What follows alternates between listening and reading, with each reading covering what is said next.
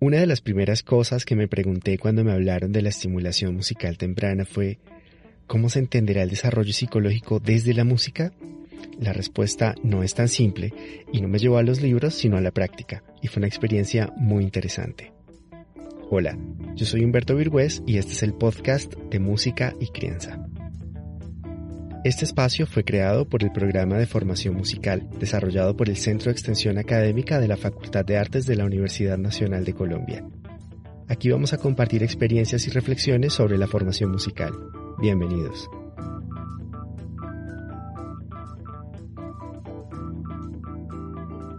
Soy psicólogo y musicoterapeuta egresado de la Universidad Nacional y por mi formación he estado familiarizado con el término desarrollo, que aunque comparte significados con otras disciplinas, en psicología implica pensar en un cambio que genera posibilidades. La creación de una estructura a partir de la cual los seres humanos aprendemos a conocer el mundo, a conocernos a nosotros mismos y a los demás.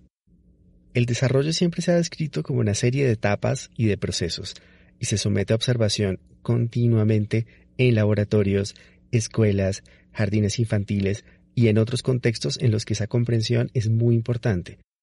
De ahí que ocurran cosas como que niñas y niños de todas las edades vayan a los espacios de la Universidad Nacional a recibir sus clases de música. En las universidades tenemos equipos profesionales que entienden la importancia de aportar al desarrollo infantil desde las artes y en nuestro caso particular desde la música. Ahora bien, cuando uno comienza a aprender sobre el desarrollo infantil, casi inevitablemente termina viéndolo como el paso de los niños por una serie de etapas y a veces eso lleva a preocuparnos por los tiempos que la literatura y la cultura popular dice que son normales. Pero más que eso, se trata de ver cómo los niños construyen su mundo a partir de sus intercambios con los demás. Y es ahí cuando cobra importancia ver la estimulación musical bajo la mirada de la psicología. La estimulación o exploración musical son los cursos de inicio, la puerta de entrada al programa de formación musical. En este curso se hace un acercamiento a la música, un acercamiento que integra elementos distintos e importantes para el desarrollo. ¿Y cuáles son esos elementos? Bueno, para tenerlos claros, después de nuestra pausa comercial vamos a hablar un poco sobre lo que implica ser humano y de todas esas cosas que resultan importantes para el desarrollo de las niñas y los niños.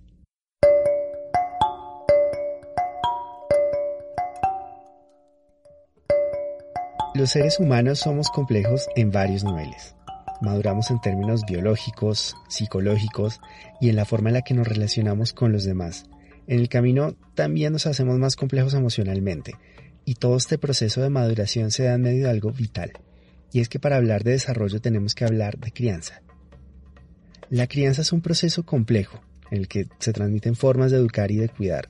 Se garantiza un crecimiento sano en términos biológicos, psicológicos y sociales y se comparten valores y pautas de comportamiento. La crianza es un fenómeno transgeneracional y está indiscutiblemente atada a nuestra cultura y a las costumbres que creamos y mantenemos en nuestra familia. Por esa razón, esa construcción, que si bien es personal, jamás podría concebirse sin el contacto con los demás, y es que a menudo se habla del desarrollo del ser humano sin pensar en absoluto en la crianza.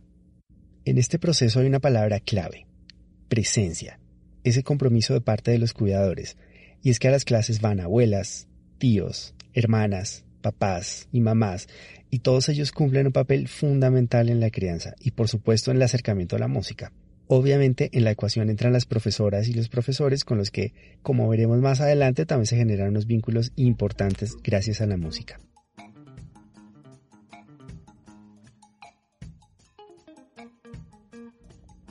Así que la estimulación musical temprana tiene que ver con la crianza? Alguien diría, yo pensé que tenía que ver con aprender música. Bueno, pues dentro de la clase ocurren muchas cosas que apuntan en ambas direcciones. Decimos hola, decimos adiós y en medio de esos actos tan sencillos ocurren cosas muy complejas. Los niños esperan turnos, exploran instrumentos, hacen un silencio, un silencio que es significativo dentro de la música, observan, improvisan, imitan, cantan, juegan y obviamente hay una correspondencia de todo eso con indicadores más complejos.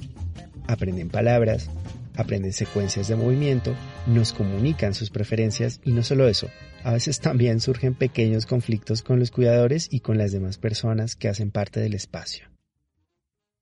Todo eso puede parecer caótico al comienzo, pero es el inicio de un proceso muy interesante, no solo en lo emocional, porque se comienza a establecer un vínculo muy fuerte con la música y con el repertorio, sino en lo social. Las clases permiten que los niños sean reconocidos por los demás y permiten dar reconocimiento.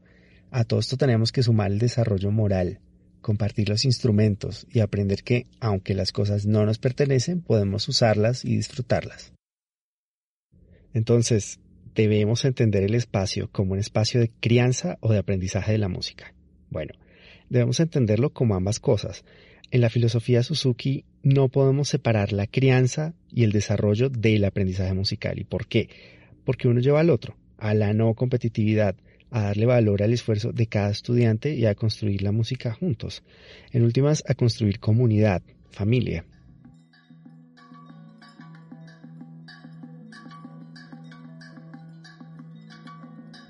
Ahora bien, en esta época extraña de aislamiento vale la pena preguntarnos cómo debemos entender la presencia en medio de la virtualidad.